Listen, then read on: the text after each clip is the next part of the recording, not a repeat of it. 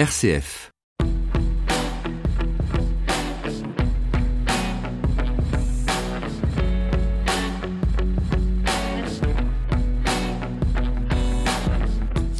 Bonjour et bienvenue dans ce nouveau numéro de décryptage. Nous reviendrons longuement cette semaine sur la disparition de Jean Vanier, le fondateur de l'Arche. Quel est l'enjeu de l'ouverture à la concurrence des barrages hydrauliques? Et eh bien, comme pour Aéroport de Paris, des voix s'élèvent contre. Nous ferons le point dans ce magazine. Et puis la tension au plus haut cette semaine entre les États-Unis et l'Iran. Donald Trump durcit ses positions, tandis que Téhéran raidit les Européens. Décryptage l'événement de la semaine. Jean Vanier, le fondateur de la communauté de l'Arche, s'est éteint, vous le savez, dans la nuit de lundi à mardi, à l'âge de 90 ans, affaibli par un cancer depuis maintenant plusieurs semaines. Il était entré à la maison médicalisée Jeanne Garnier à Paris il y a quelques jours. Jean Vanier aura profondément marqué par la force et la simplicité de son message, l'accueil inconditionnel des personnes porteuses de handicap. Ses nombreuses prises de parole incitaient toujours avec douceur à changer de regard sur la fragilité, celle de l'autre et celle que l'on porte en soi.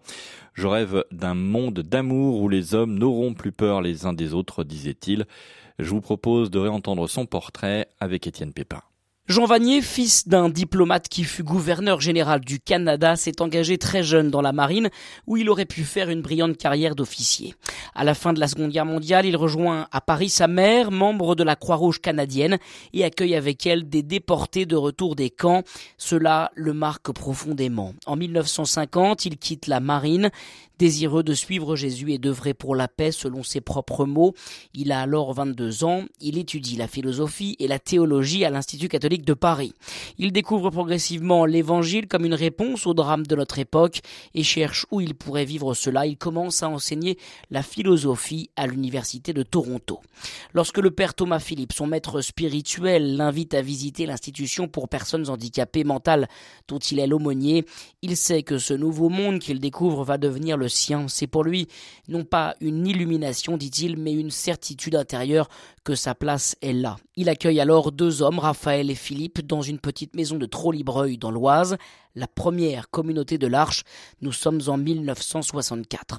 Tout au long de sa vie, Jean Vanier a beaucoup écrit pour témoigner de ce qu'il vivait avec les personnes porteuses d'un handicap et proposer une interprétation des textes de la Bible à partir de cette expérience, citant souvent ce passage de la lettre de Saint Paul aux Corinthiens, Ce qu'il y a de fou dans le monde, voilà ce que Dieu a choisi. Et aujourd'hui, l'Arche compte 147 communautés sur les 5 continents, dont 35 en France. Jean Vanier a aussi fondé avec Marie-Hélène Mathieu en 1971 le mouvement Foi et Lumière des communautés de rencontre autour de personnes handicapées mentales. Il y en a aujourd'hui près de 1500 dans le monde. Jean Vanier a accordé euh, de nombreuses interviews à RCF ces dernières années pour raconter son parcours et son histoire.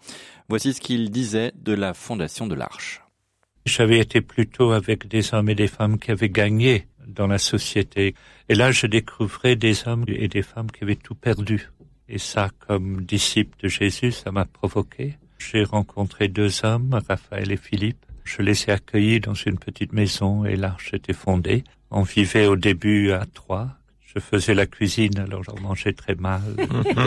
la maison était délabrée. Mais j'ai découvert là le sens de l'évangile et dans l'évangile, il y a une toute petite invitation de Jésus où il dit quand vous donnez un repas, n'invitez pas vos riches voisins, les membres de votre famille, vos amis, invitez les pauvres, les estropiés, les infirmes et les aveugles, et vous serez bénis. L'arche comme foi et lumière sont tous les deux fondés sur cette bénédiction de rencontrer des hommes et des femmes qui ont été exclus et la bénédiction, c'est de découvrir leur amitié et à travers leur amitié découvrir l'Évangile et Jésus.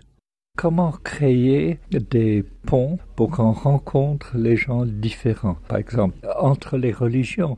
Quelqu'un comme Claire Claverie qui a été tué à Oran, un évêque, il dialogue est important, mais la rencontre est quand même plus importante.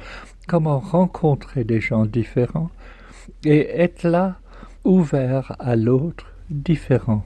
non pas dans des choses qui nous divisent, mais de dialoguer sur la souffrance, de dialoguer sur des réalités, parce que les musulmans ont une vision de voir certaines choses, chrétiens en d'autres, mais on peut partager, on peut s'écouter sans condamner l'autre. Il faut toujours aider l'autre à découvrir qu'il est plus beau qu'il n'ose le croire et qu'on peut avoir confiance en lui, mais il faut l'atteindre sa personne profonde, je dirais, derrière la culture, derrière ceci, parce qu'en chacun de nous, il y a comme un secret qui est notre personne. Et les réactions à la disparition de Jean Vanier ont été euh, nombreuses. La secrétaire d'État chargée des personnes handicapées, Sophie Cluzel, a ainsi écrit sur Twitter, gardez le souvenir de son humanisme et de son action résolue pour donner toute leur place aux plus vulnérables au cœur de la cité. Au sein des communautés, euh, l'émotion est évidemment palpable.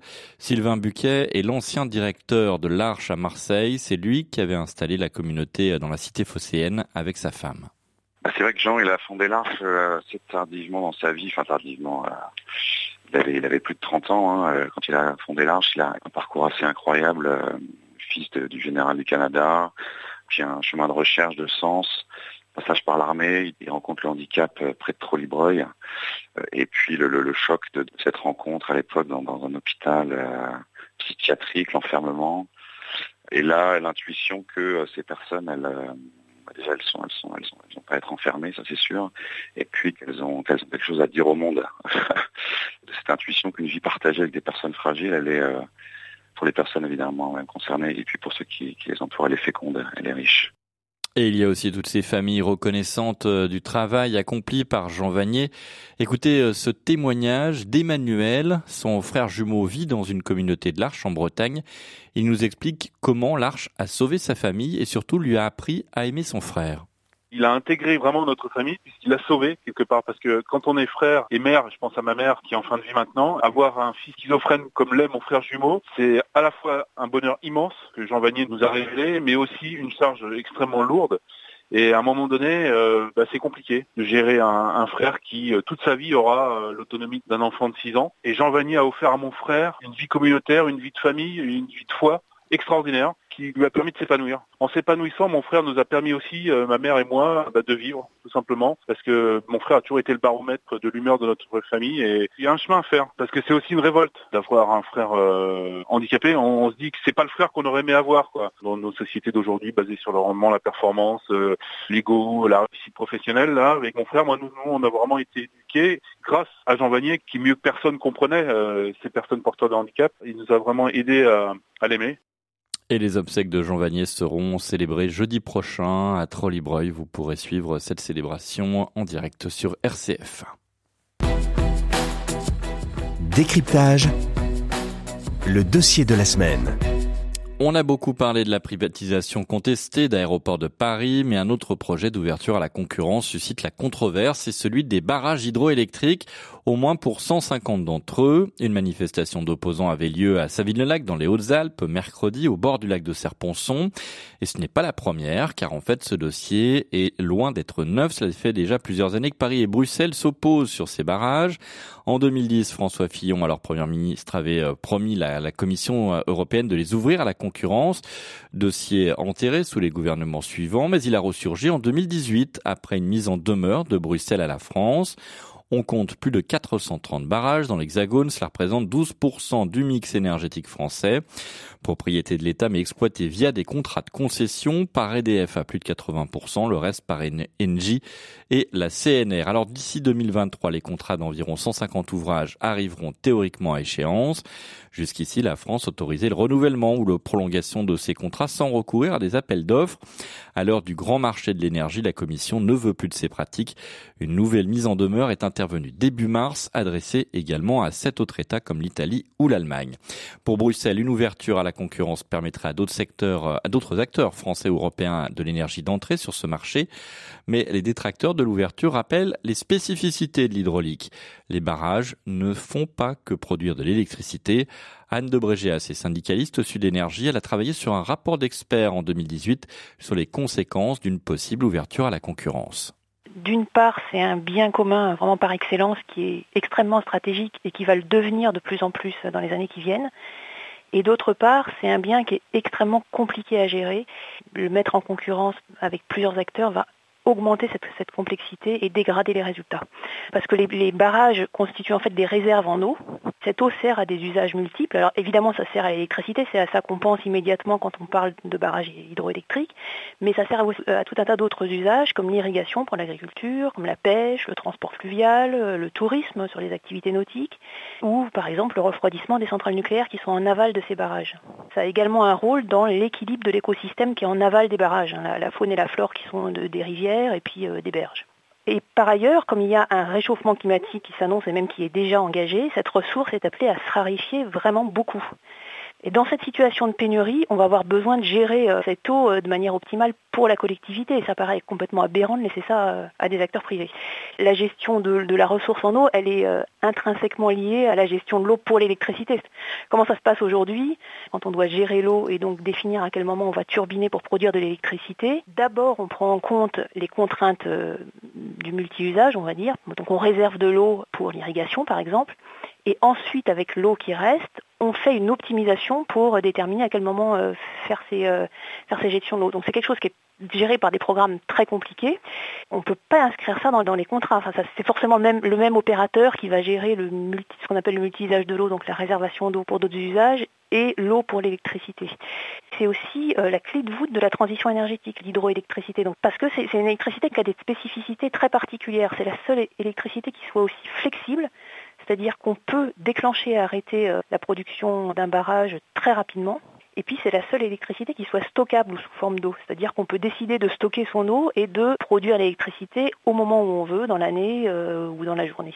Donc c'est déjà essentiel aujourd'hui, mais quand on va aller vers la transition énergétique et donc on va intégrer de plus en plus d'énergie produite avec euh, le vent et puis le soleil, donc produite avec des énergies dont on ne maîtrise pas à quel moment on va être capable de produire, les besoins en stockage et en flexibilité vont énormément augmenter.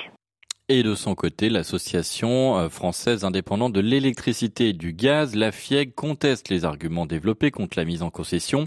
Selon elle, cela permettra à l'État d'engranger de l'argent frais, les opérateurs s'engageant à investir pour rendre plus performants ces barrages. Ça devrait aussi euh, soutenir l'emploi. Quant à la gestion de l'eau, cela peut entrer dans le cadre de l'appel d'offres, c'est ce qu'affirme Marc Boudier, président de la FIEG il y a eu beaucoup de contre-vérités qui ont été et qui continuent à être dites sur ce terrain-là. Non, on ne veut pas faire une privatisation. Au contraire, on veut que l'État puisse tirer plus de ces barrages. Imaginez qu'une concession autoritaire, arrive à échéance et qu'on dit ah ben non, ben on va pas euh, relancer la compétition, euh, le sortant est assuré de l'emporter et même pendant un certain temps il n'a rien à payer. Bon, ce serait un vrai scandale. Donc euh, je vois au contraire dans cette situation une comparaison qui montre qu'il n'est absolument pas normal qu'on puisse rester dans ce statu quo sur les concessions hydroélectriques au détriment des finances publiques et au détriment de, l'intérêt de la filière hydraulique. Ça a été caricaturé sur deux plans. On a dit c'est la France contre l'Europe. Or, c'est pas la France contre l'Europe, c'est d'abord l'application du droit français qui conduit à remettre en compétition ces concessions échues. Et les Français contre les autres, euh, bah, la, la, la, question est quand même plus, plus subtile que ça. Alors le dossier est encore euh, loin d'être euh, terminé. 107 députés de gauche et de droite se sont par exemple engagés contre cette ouverture à la concurrence. En avril dernier, ils ont rédigé une proposition de résolution européenne. Ils demandent au gouvernement de défendre à Bruxelles une alternative solide à la mise en concurrence. Élection européenne oblige, ce dossier pour l'instant mis en attente, mais le gouvernement a tout intérêt à attendre la nomination d'une nouvelle commission européenne après les élections pour entamer les discussions.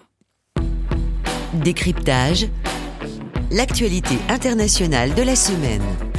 La tension monte d'un cran dans les négociations sur le nucléaire iranien après la décision de Téhéran de s'affranchir de deux engagements pris euh, dans le cadre de l'accord international sur son programme nucléaire, dont Donald Trump Trump pardon, avait euh, claqué la porte il y a un an, euh, pratiquement jour pour jour.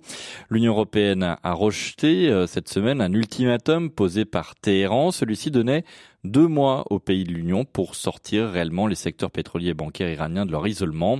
La semaine dernière, c'était les États-Unis qui avaient décidé de renforcer la pression et de prononcer un embargo total sur le pétrole iranien. Pour le chercheur spécialiste du Moyen-Orient, Pascal Lepotremas, cette stratégie est incertaine dangereuse. Cela vient en prolongement de la démarche de M. Trump puisque en 2018, il a estimé que l'accord sur le nucléaire iranien qui remonte à 2015, était finalement trop laxiste, c'était irrecevable, inacceptable au regard du régime des mollahs, etc. Donc, vous avez en somme un pays, l'Iran, qui petit à petit se retrouve vraiment à genoux. On est dans une vraie euh, détresse économique euh, humaine. Hein. C'est une catastrophe pour le peuple hein, iranien. Là, pour 2019, on estime que l'inflation va passer, ça va être une hausse de 40%. Il manque de beaucoup de produits de première nécessité. Donc euh, voilà, la logique et la stratégie de Washington, c'est de mettre finalement le peuple ou le pays dans une situation telle que cela pourrait certainement décrédibiliser et fragiliser le régime c'est un calcul qui est plus qu'hasardeux et qui est loin de faire l'unanimité de la part des, experts et, des analystes. De, son côté, euh, bah, Téhéran, du coup, demande qu'en contrepartie, euh, eh bien des pays euh, qui ont été aussi co-signataires, comme les pays européens, mais aussi la Chine et la Russie, eh bien, aident finalement le pays à, à, quand même garder une ouverture pour une aération, ne pas être totalement asphyxié économiquement. Euh, sauf que là, euh, justement, euh, Téhéran a mis un ultimatum en disant, bah, écoutez, si vous ne prenez pas une décision favorable d'ici 60 jours, nous, on se retirera encore plus des points initiaux établis dans le traité. Alors les Européens, dans une logique qu'on peut comprendre, disent, bah, attendez, nous, on ne va pas céder à des ultimatums. Ça, c'est pas comme ça qu'on fonctionne. Pour autant, oui, on dénonce, à demi-mot quand même, euh, l'emballement et, l'accélération, la crispation euh, euh, stratégique que, met en avant Washington. Et, c'est vrai qu'en soi, tout le monde est véritablement scandalisé, offusqué, choqué par la démarche unilatéraliste américaine, qui, rendons-nous compte quand même, empêche la terre entière, en somme, de, de négocier, travailler, commercer avec l'Iran, au prétexte que si un pays tiers euh, œuvre avec l'Iran, eh bien, il sera lui-même exposé aux foudres de Washington. Enfin, on est tombé sur la tête. C'est vraiment. Euh, c'est ce que c'est ce que j'allais dire à, propos de de cette stratégie américaine. On, a presque l'impression que que les États-Unis finalement attendent que l'Iran s'affranchisse de certaines restrictions pour pouvoir dire ah vous voyez, euh, ils ne respectent pas l'accord signé, essayer de se mettre de cette même manière les pays européens de leur côté. on a un peu cette impression. Oui, alors se mettre les pays européens de leur côté, ce n'est pas certain, mais pour le, le, reste de votre ressenti, je le partage pleinement. Oui, oui, euh, les États-Unis donnent le sentiment de vouloir pousser à la faute euh, l'Iran. Sauf que dans l'histoire, mettre un pays l'acculer, je dirais, sans lui offrir une porte de sortie, c'est l'inciter à se battre jusqu'au bout effectivement, et à ne plus subir. Mais c'est pas pour autant que sa lutte sera illégitime, euh, même si on ne partage pas euh, la philosophie du régime des mollahs et le régime chiite euh, extrêmement radical. Mais l'Iran, c'est un grand pays, c'est une grande civilisation, la civilisation perse, et on, on a plus intérêt à être dans le dialogue, la construction apaisée, surtout dans ce nouveau siècle, où il faut changer euh, tous nos paramètres, tous nos références géopolitiques, en économie, en rapport à l'autre. Euh, sinon, euh, on va retomber dans des approches conflictuelles dont sont habitués et friands les États-Unis. Il suffit de regarder ce qui a prévalu au gré des 20 à 30 dernières années. Mm. Donc ça, ça devient véritablement insupportable. Pascal Lepotroma, chercheur spécialiste du Moyen-Orient qui répondait aux questions de Margot Emmerich. Décryptage sur RCF, présenté par Jean-Baptiste Labeur. Nous restons au Moyen-Orient, mais cette fois-ci en Irak, dans ce pays deux ans après la libération de Mossoul et la fin de l'occupation de Daesh, où on est la reconstruction. Plusieurs associations françaises financent des projets pour aider les populations locales. Ce mardi, une distribution de nourriture était organisée à Mossoul par la Fondation Mérieux, une association lyonnaise qui finance notamment des projets de santé à travers le monde. Reportage de Jean-Baptiste Cocagne, envoyé spécial de RCF à Mossoul. Dans la vieille ville de Mossoul, sur une place entourée d'immeubles détruits, plusieurs centaines de personnes attendent patiemment la distribution alimentaire. Dans ce quartier musulman, on ne sait même pas si c'est Daesh ou les bombardements de la coalition qui ont réduit la grande majorité de la vieille ville à des tas de gravats. Khalid habite à quelques kilomètres de là. Il exprime le ressenti de ces Mossouliotes. Là maintenant, les gens sont vraiment très très pauvres, ils n'ont rien du tout. Pas de nourriture, pas d'eau, pas d'électricité, pas de paye, pas de rien du tout.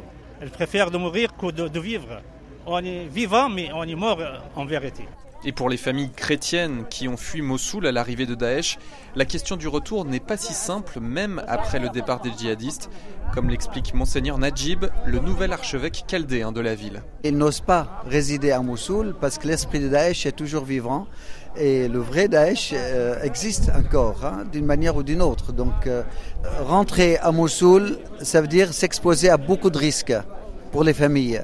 Et ne pas rentrer, c'est céder nos maisons, nos églises, nos monastères, dont certains remontent au 4e, 5e siècle, les céder aux autres. Selon Monseigneur Najib, avant l'arrivée de Daesh, Mossoul comptait entre 50 et 60 000 familles chrétiennes. Elle ne serait aujourd'hui plus qu'une quinzaine. Décryptage, le plus de la semaine. Ils sont 13, la tête grise, le corps emmitouflé dans un manteau de laine et la langue bien pendue, et ce sont des moutons. Un troupeau composé d'un bélier et d'Aniel vendéenne qui s'acclimate doucement à la région lyonnaise, dans un pré de Collonges au Mont d'Or, près de Lyon. C'est un projet de bergerie urbaine. Il vise à faire pâturer les moutons au cœur de la métropole, euh, ce projet a pu voir le jour grâce à un financement participatif. Alors, euh, c'est une initiative entre agriculture urbaine et développement de liens sociaux que nous fait découvrir Alice Forge d'RCF Lyon. Elle nous emmène découvrir cette petite troupe avec son berger, Bastien Boyer. Allez, viens. Allez, Garance, viens. Bastien, le berger, appelle son troupeau. Donc on a Michel là qui est juste là, qui est donc le mâle euh, du troupeau. Tous les noms n'ont pas encore été donnés parce qu'ils sont en contrepartie du, du, financement participatif. Donc là il y en a six qui ont un nom. Ce projet de bergerie urbaine s'inscrit dans une longue tradition. C'est loin d'être nouveau, on n'a rien inventé jusqu'en 1850. D'ailleurs, euh, à Lyon, à Bron, il y avait encore 2500 moutons. On n'avait pas encore inventé euh, ni le frigo ni le congélateur, et du coup, il se trouve que le lait et la viande, on essayait de les garder à proximité. Les douze Agnelles et le bélier Michel se préparent pour aller pâturer en ville, dans des parcs, des friches et en bas des immeubles. C'est des moutons qui sont destinés euh, à marcher sur le trottoir, à traverser sur le passage piéton au feu vert, et c'est pour ça que là, on est dans un processus un peu de, de formation entre guillemets, où ils sont destinés à devenir des moutons d'élite et à pouvoir pâturer en ville, au plus près des habitants qui vont pouvoir interagir avec eux. Pour avoir vu d'autres bestioles, je les trouve particulièrement communicatives, euh, voire euh, des fois trop, on s'entend plus parler. Si les moutons, eux, pensent à manger, euh, leur contact participe à rendre les gens plus heureux. En déambulant en bas des immeubles, les habitants vont ouvrir les fenêtres, descendre, venir discuter. C'est ce qu'on appelle un peu une fabrique à sourire. Mais pour l'instant, Garance, Mylène, Benba et les autres profitent tranquillement de leurs 3 hectares de prairie. Voilà, et le troupeau pourrait atteindre les 60 têtes d'ici deux ans. Attention donc si vous habitez la région lyonnaise, si vous croisez des moutons sur les passages piétons, vous pouvez aussi retrouver ce troupeau sur les bons plans de la Fessine à Villeurbanne le samedi 18 mai. Et pour en savoir plus sur ce projet, vous pouvez aussi consulter le site internet www.labergerieurbaine.fr. La consigne est morte. Vive la consigne en Alsace, une association baptisée Zéro Déchet a relancé cette pratique tombée en désuétude. Ce mode de recyclage des bouteilles en verre a pratiquement disparu partout en France au profit des containers. Proximité avec l'Allemagne oblige où 90% du verre est consigné. L'Alsace fait de la résistance. 25 millions de bouteilles sont ainsi récoltées chaque année dans le département, surtout grâce au secteur de l'hôtellerie-restauration. Mais l'association Zéro Déchet associée à trois géants de la boisson alsacienne a eu l'idée d'aller plus loin. Elle veut relancer la consigne, notamment au près de la grande distribution où les équipements sont peu mis en valeur. Pour Simon Baumert, cofondateur de l'antenne Zéro Déchet Strasbourg, la consigne est surtout, selon, selon lui, un mode de recyclage beaucoup plus écologique. C'est ce qu'il a expliqué à Jordan Musica d'RCF Alsace. C'est vraiment clair et net, la consigne est beaucoup plus écologique. C'est pas nous qui le disons, c'est une étude de l'ADEME, l'Agence de maîtrise de l'énergie, qui est un organisme indépendant et qui a fait une longue étude là-dessus, fin 2018, que tout le monde peut consulter et qui est très intéressante pour comparer le verre dans les conteneurs à verre et le verre consigné. Et on est à 79% de gaz à effet de serre en moins pour l'usage du consigné par rapport au verre recyclé. Faut savoir que le recyclage, évidemment, c'est mieux que de le mettre à la poubelle, on va pas se cacher, mais il faut concasser ce verre, il faut le chauffer à plus de 1000 degrés et cela coûte énormément d'énergie, en tout cas beaucoup plus que le lavage des bouteilles. Voilà, et on reprend Mel qui aura la consigne. Je lui laisse la place. C'est la fin de ce magazine. Vous pourrez le retrouver en podcast sur notre site web www.rcf.fr.